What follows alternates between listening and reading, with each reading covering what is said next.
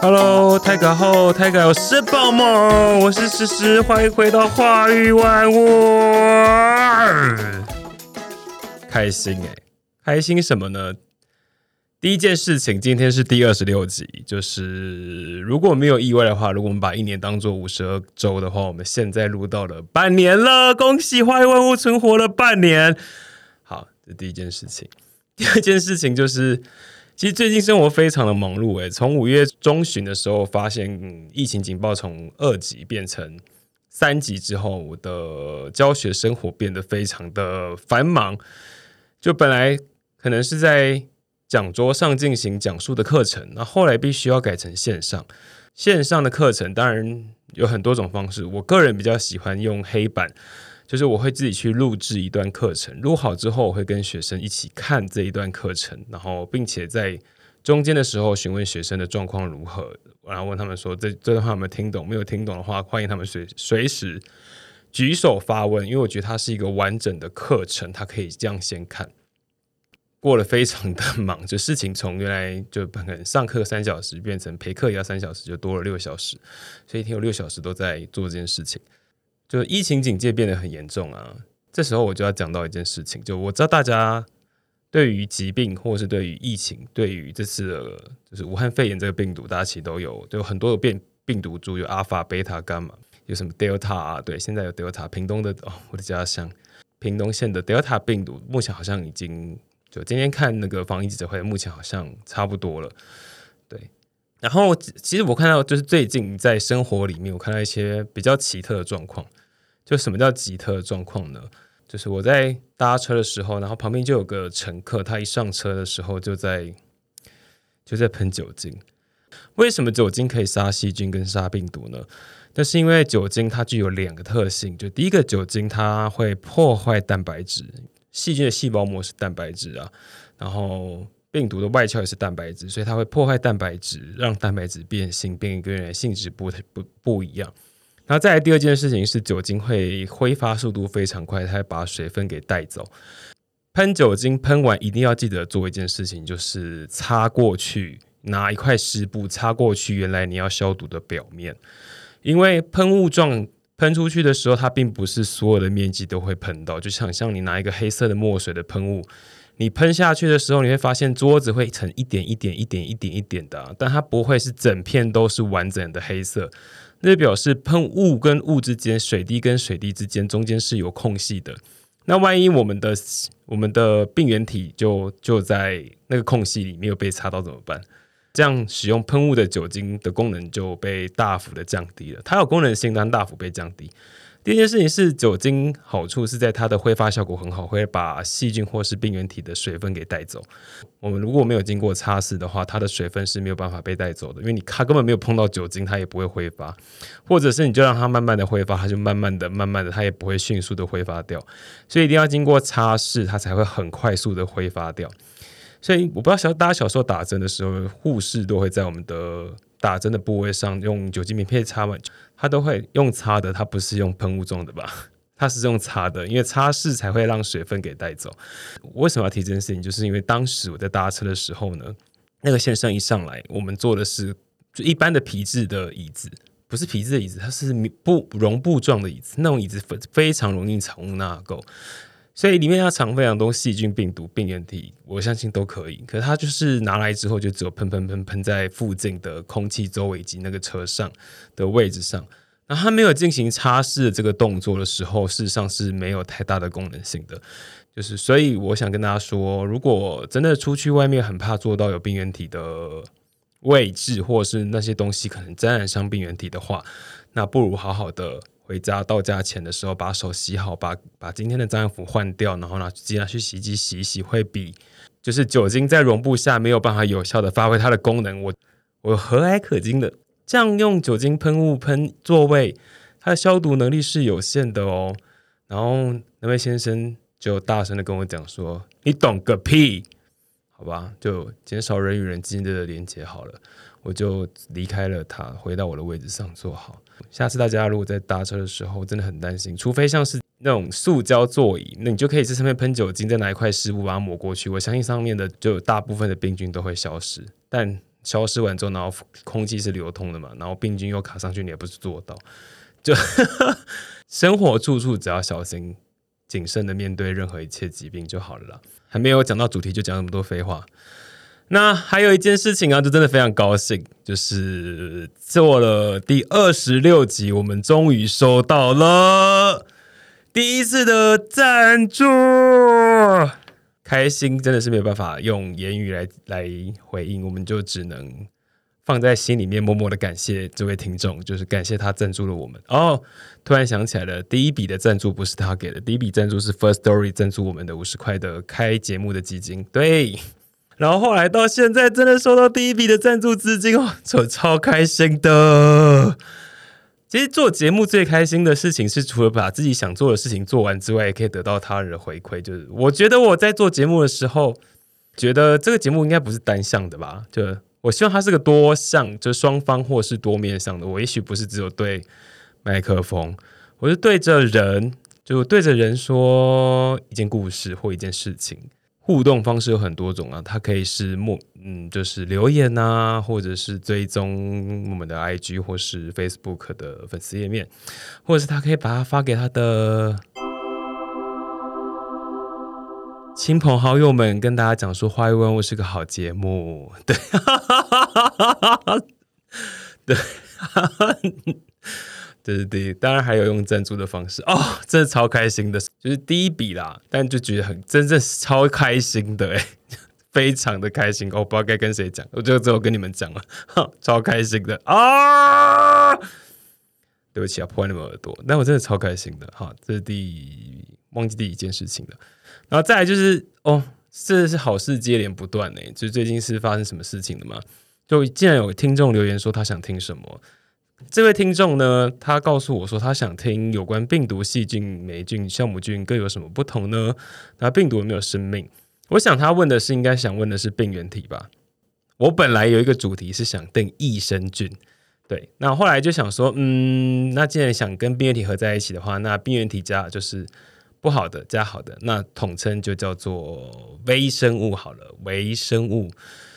跟人之间的关系，就是我们跟微生物之间到底有什么关系？其实这跟前前面的第二十一集的抗生素也是很有关系啊，因为抗生素就是真菌嘛。因为他问的是病毒跟细菌跟酵母菌有什么不同？病毒有生命吗？那我首先先回答病毒有没有生命这件事情好了。就我觉得他把这一类东西全部一起丢出来，就是好。他想问的可能是病原体吧？什么叫病原体呢？就是可以引起疾病的微生物或是物质，就统称为病原体。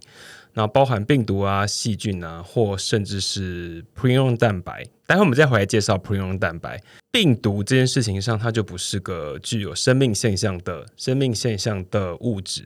就生命现象必须要几个特色吧？它必须要生长，它会生长，然后它有具有生殖繁殖的功能，然后刺激跟反应的作用，是可以正常的代谢，就生长、生殖、感应、代谢。就是一个细胞的生命的形式，就它我们会说这个东西是个有生命的形式，它是个特征。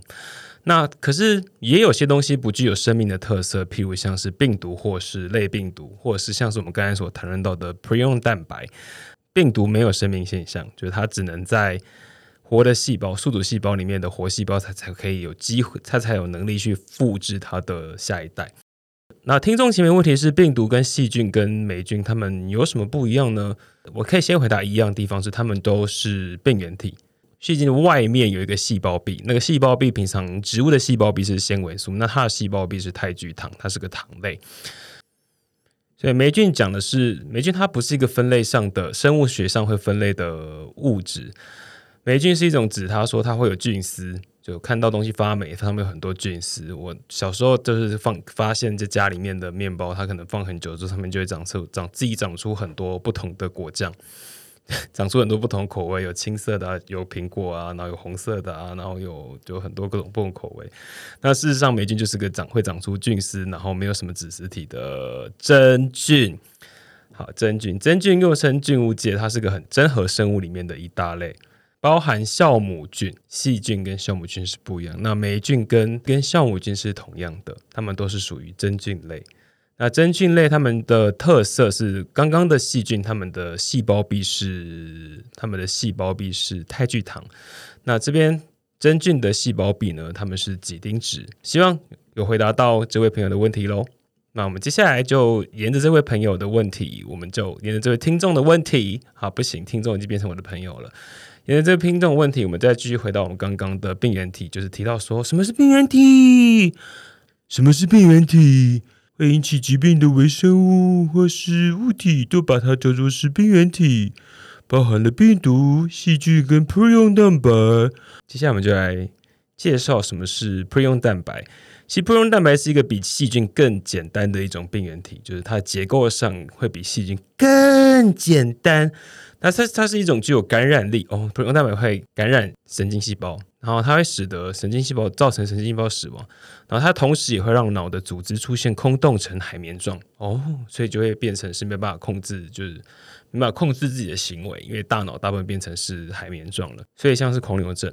而且这种病原体呢，也可以传给人类，所以就会造成神经系统的损害，所以它会传给人。所以当时在在我不知道大家有没有印象，在去年可能在在挡美猪美牛的时候，我们那时候担心的是它可能含有莱克多巴胺瘦肉精。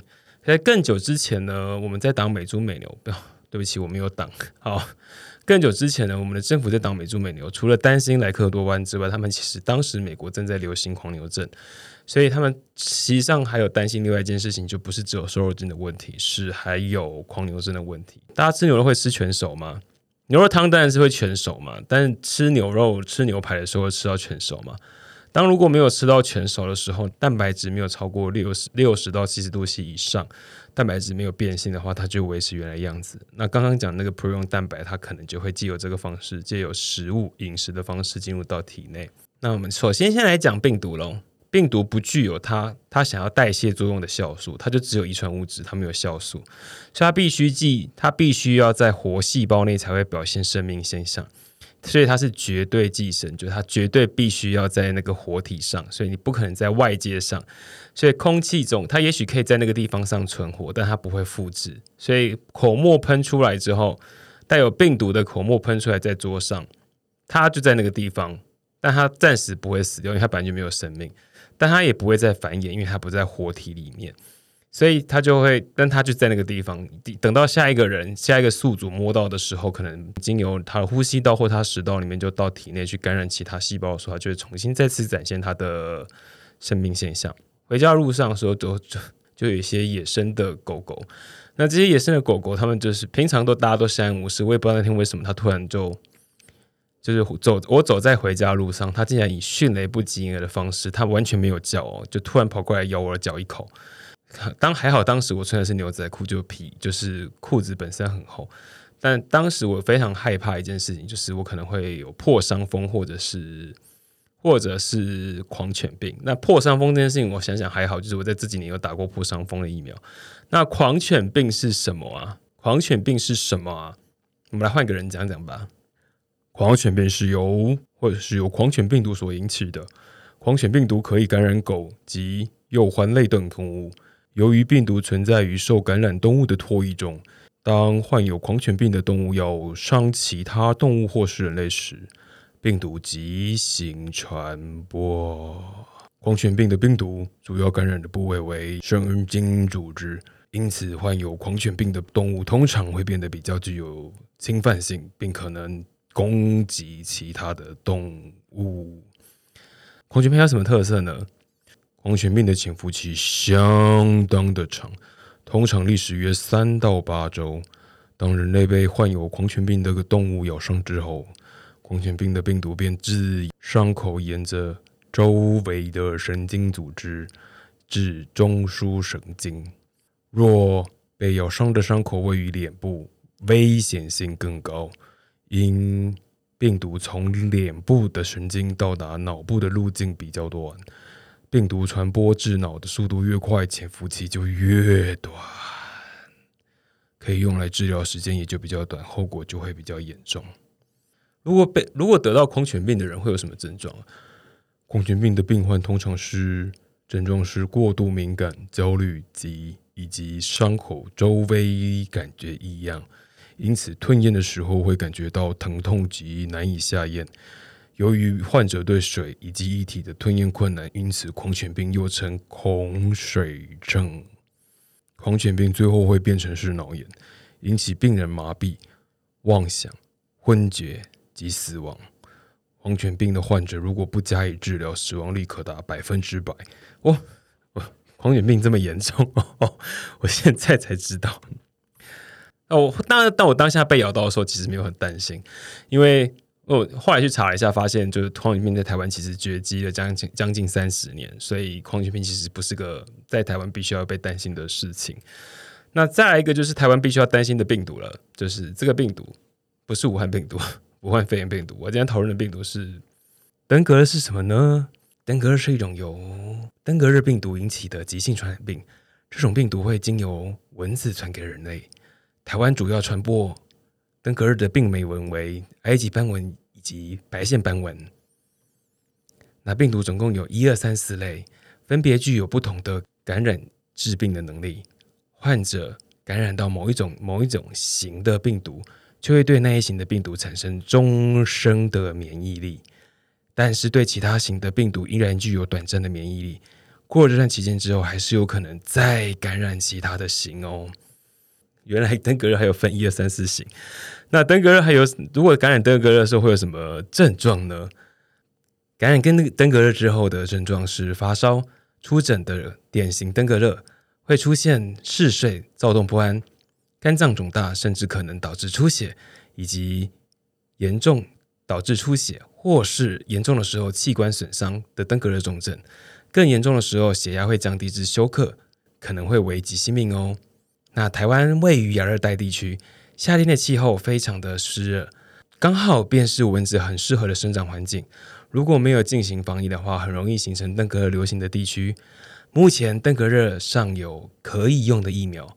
那主要预防方式是透过减少斑纹的滋生，来减少斑纹的数目，以控制登革热的病情。那以上是介绍两种台湾可能会有的病毒传染的疾病。那继续回到病毒这个地方上，病毒呢，它比细菌还要小，非常小，它不具有细胞的结构，就是可能会有个细胞核啊，会有立腺体啊这些东西。它是只要它只有遗传物质核酸的核心以及蛋白质构成的壳体所组成的。那核心有很多是它的遗传物质，它的遗传物质可能是 DNA 或是 RNA。DNA 是去氧核糖核酸嘛，啊，RNA 是核糖核酸。它的壳体是由许多蛋白质的小单位所组成的。那我们就把这种小单位呢，小单位呢叫做壳粒。不同的病毒呢，就有不同的类型。不同的病毒具有不同的种类以及数目的颗粒，就大家长得都是不一样的，可以组成不同形状的壳体。那这边介绍烟草镶嵌病毒，它的壳体是杆状，常常造成呼吸道的疾病的腺病毒。腺病毒 （adenovirus），它的壳体通常呈会二十面体。那这边介绍的腺病毒呢，就是 A Z 疫苗。A Z 疫苗所使用到的壳体呢，就是使用腺病毒当做腺病毒当做载体，把这个壳层里面塞它需要的东西。腺病毒就是 adenovirus。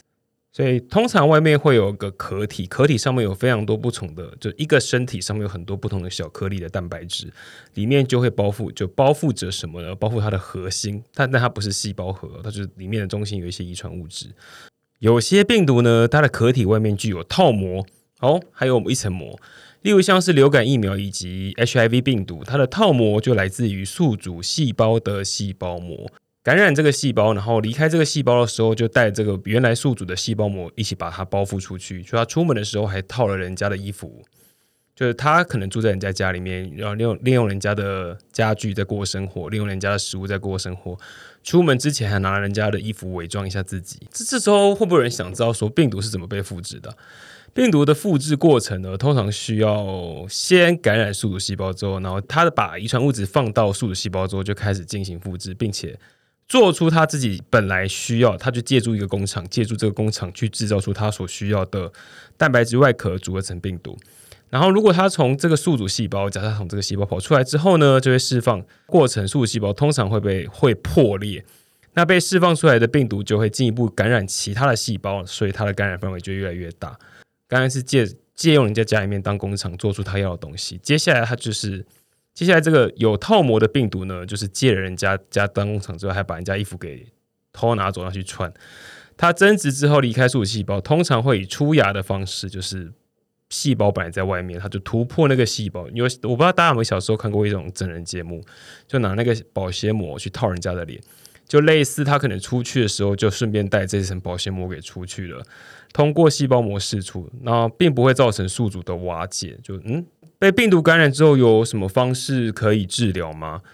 由于病毒只能在宿主细胞内繁殖，因此治疗病毒引起的疾病的药物呢，必须必须进入宿主细胞之后才会有疗效。通常这些药物到了体内，到了宿主细胞之后，它想杀。病毒通常对宿主细胞也会相有相当程度的毒性，因为它既然可以杀死这些病毒，表示它可以杀死其他的东西旁边的物质在。那一般由病毒所感染的疾病呢，多半只能给予减轻症状的药物。我告诉医生说：“对不起，医生，我头痛，我喉咙痛，然后我干咳，然后。”那可能是上呼吸道的病毒，那他就帮我开一些减轻这些症状的，譬如像假设我鼻塞流鼻水，他可能就开一些让我不会鼻塞的药，他只能减轻这个症状，让我的身体慢慢的恢复，所以必须靠患者本本身的免疫系统加以抵抗才可以痊愈。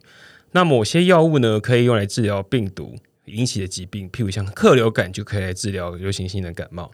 简单的介绍完病毒，接下来我们来介绍一下疫苗好了。最一开始疫苗是从哪里来的？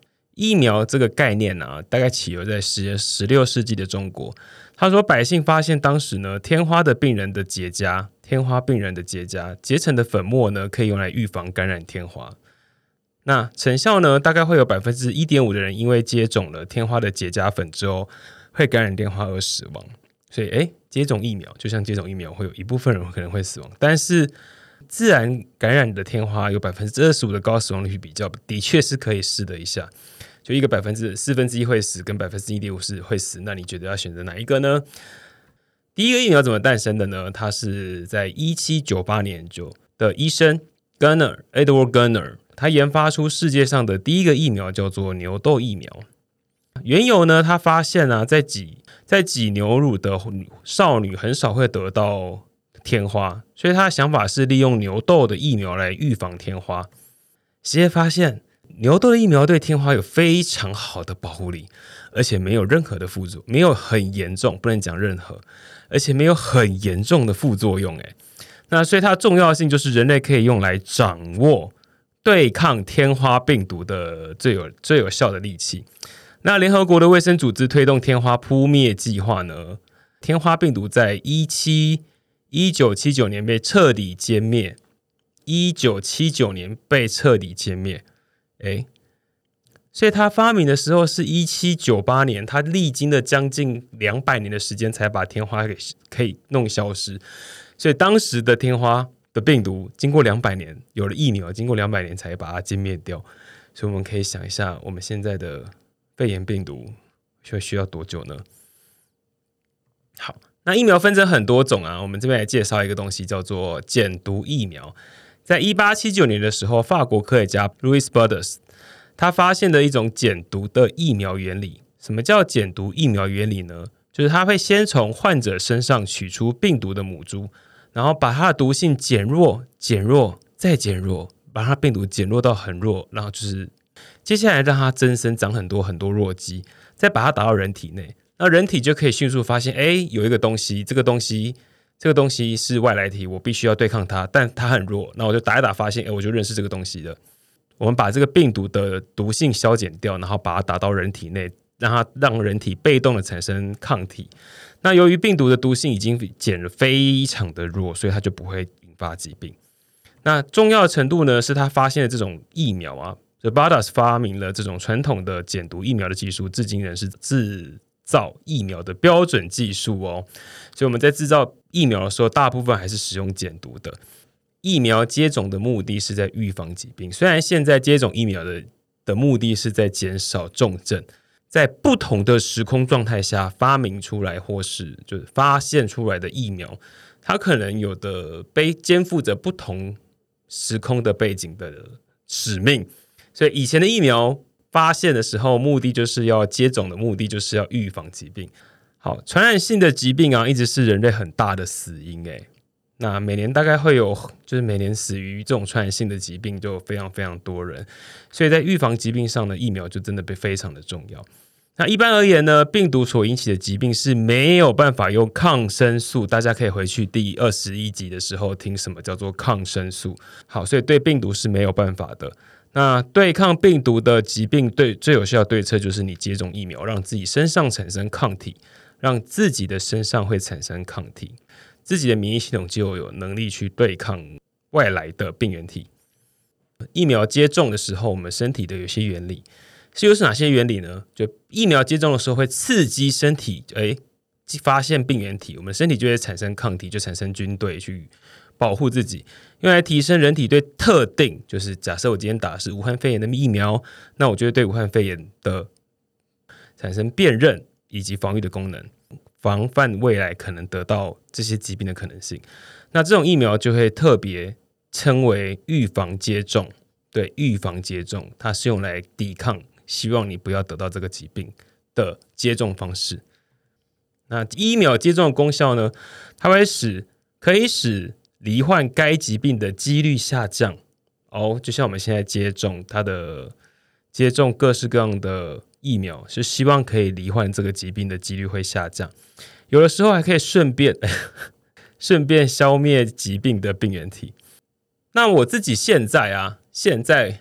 其实前阵子大家都大家就是在二审，我不知道大家在二三月的时候有没有有没有注意到，其实台湾在进行第二期的计划，说那时候本来想参与第二期的第二期的人体试验，但我刚好在今年的一月，对，今年的一月开始去打了 HPV 的人类乳突病毒的疫苗，所以他一月打，然后三月打，七月再打，就是一个月，就是先打第一剂之后，过了过了两个月之后。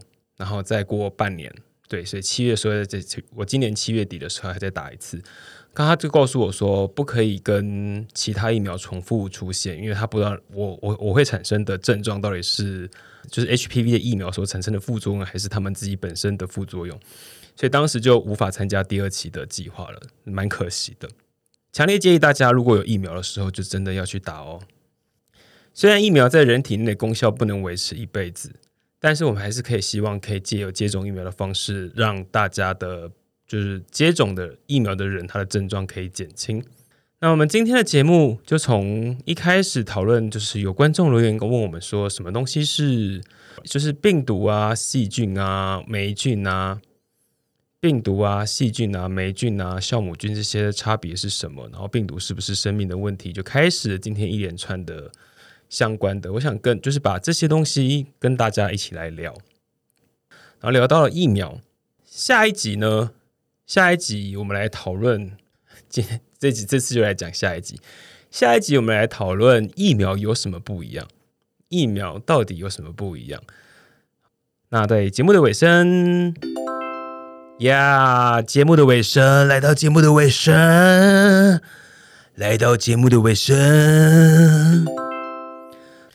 今天就是讨论到了疾病嘛，所以人都会生病啊。那生病的时候就要看病。客家话有一句话叫做“坤偏欧一堆麦，是忧欧一堆屎”，就是该看病的时候要看对是哪一个神经，就看把脉的时候要把对。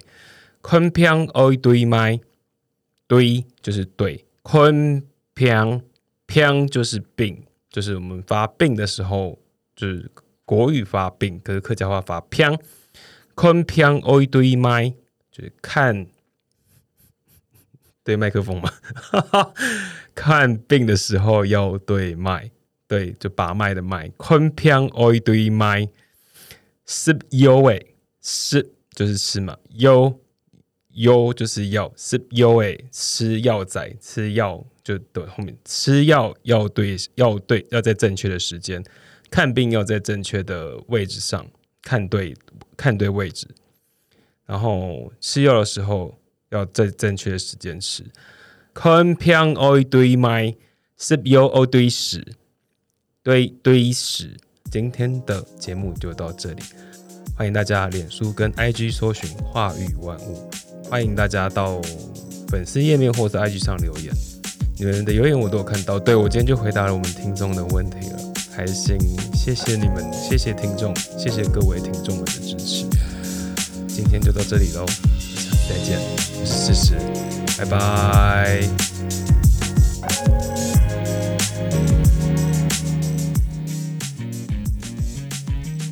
如果大家喜欢我们节目的话，也欢迎追踪我们的 IG。我们的更新进度都会在里面，也欢迎传讯息给我们，告诉我你想听的。